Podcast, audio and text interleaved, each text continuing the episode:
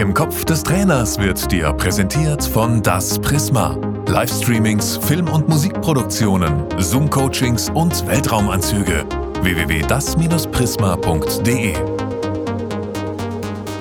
Hallo und herzlich willkommen zu einer neuen Ausgabe von Im Kopf des Trainers mit dem Cheftrainer der U19-Nationalmannschaft. Hallo und herzlich willkommen, Hannes Wolf. Hallo, hi. Du hast viele Jahre als Vereinstrainer gearbeitet, bist jetzt beim Verband. Was ist der größte Unterschied in der Herangehensweise als Trainer für dich? Ja, das sind wirklich zwei unterschiedliche Jobs, weil du im Verein natürlich über das tägliche Training, über den täglichen Kontakt die Spieler entwickelst. Ähm, und wir sind beim DFB dann mehr eine Fortbildung, wo du dich kurz vorm Spiel triffst äh, und dann ja, einmal trainierst, anderthalb Mal trainierst, um dann zu spielen. Und äh, deswegen bist du mehr Impulsgeber, mehr Begleiter, um dann diese, diese internationalen Highlights zu spielen. Aber es sind schon zwei sehr unterschiedliche Jobs.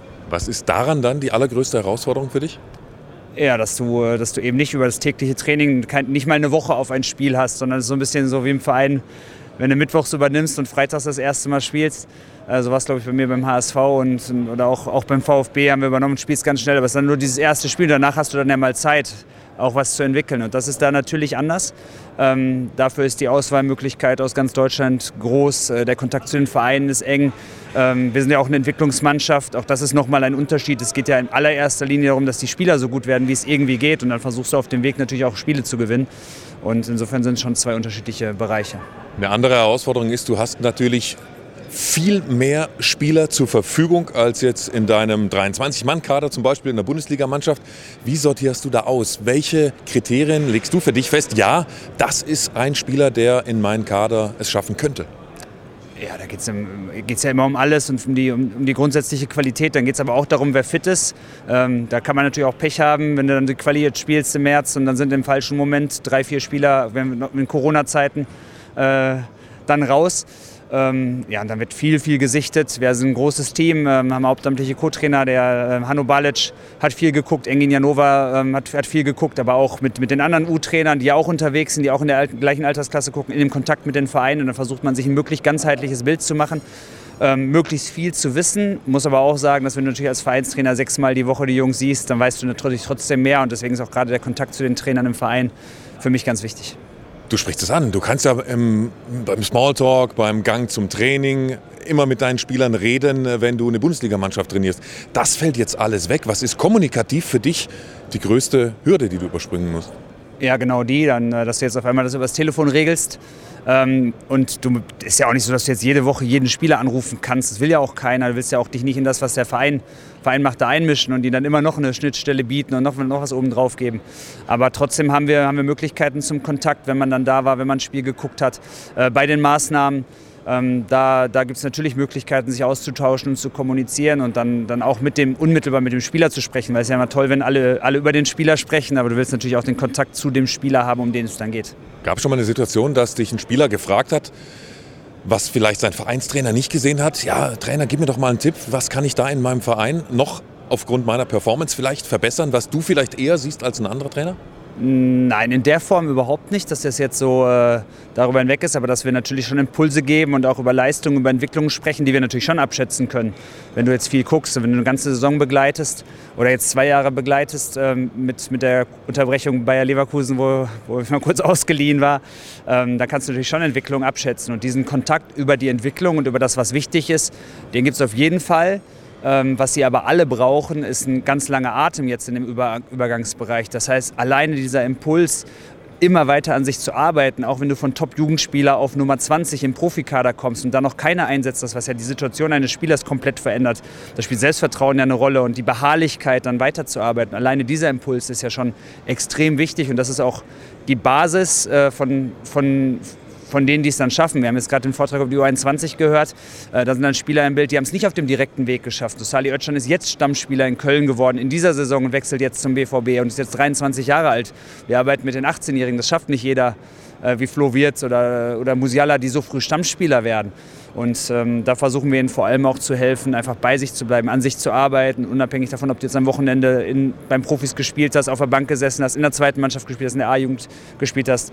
Und da sind wir voll dran. Und dann geht es natürlich auch um inhaltliche Themen, aber viel mehr auch um, äh, um dieses Gesamtkonzept, äh, dass sie an sich glauben sollen und die Arbeit reinstecken müssen, weil du wirst dann irgendwann auch dafür belohnt. Aber es kann halt auch ein bisschen dauern in dem Übergangsbereich.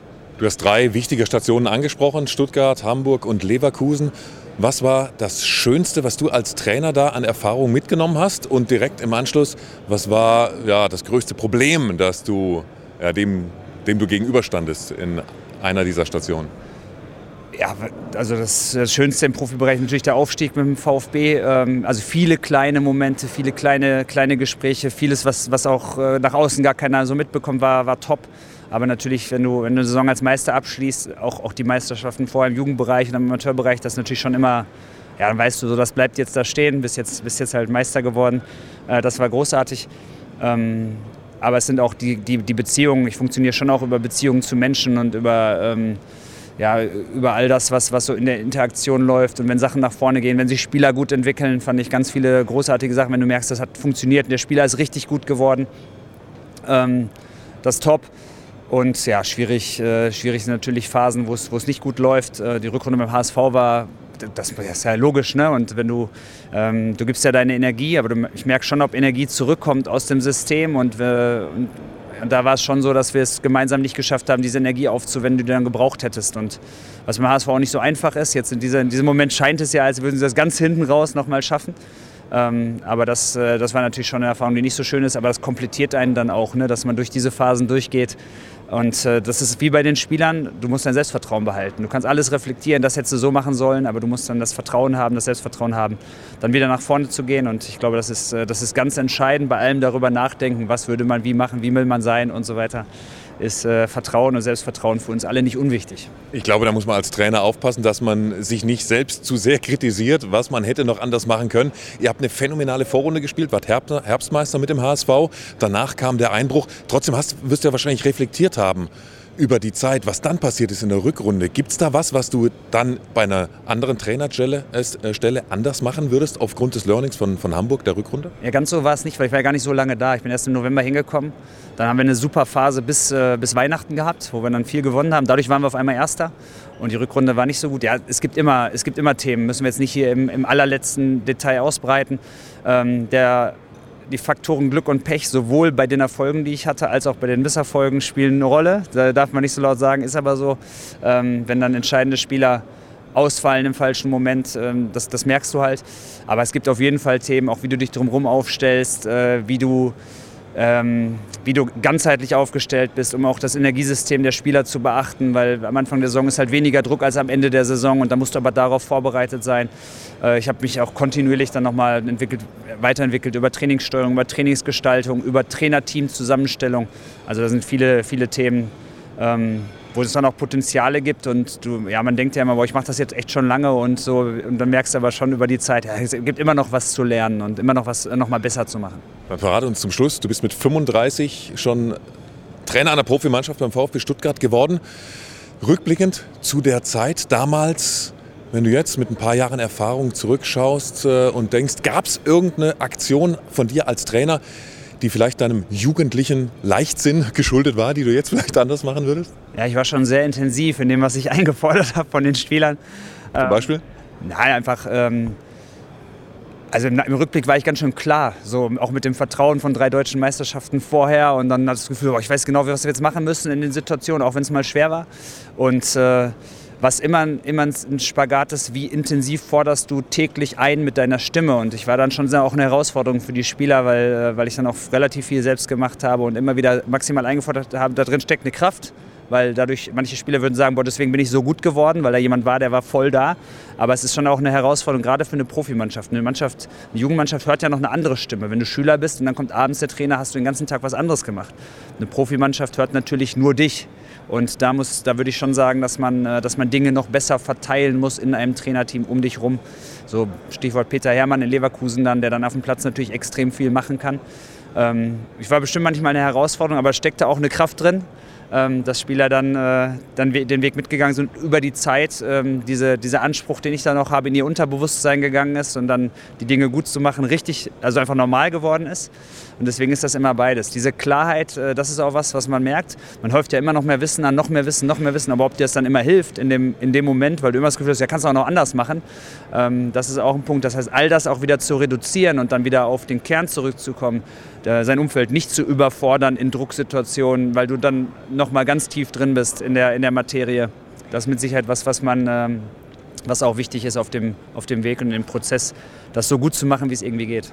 Dann ganz herzlichen Dank, lieber Hannes Wolf, dass wir dir in der Mittagspause, muss man auch sagen, des Internationalen Trainerkongresses in den Kopf des Trainers schauen durften. Erstmal jetzt ein Gurte und alles Gute für deinen Job bei der U19-Nationalmannschaft. Danke. Vielen Dank. Ciao. Im Kopf des Trainers wurde dir präsentiert von Das Prisma. Livestreamings, Film- und Musikproduktionen, Zoom-Coachings und Weltraumanzüge. www.das-prisma.de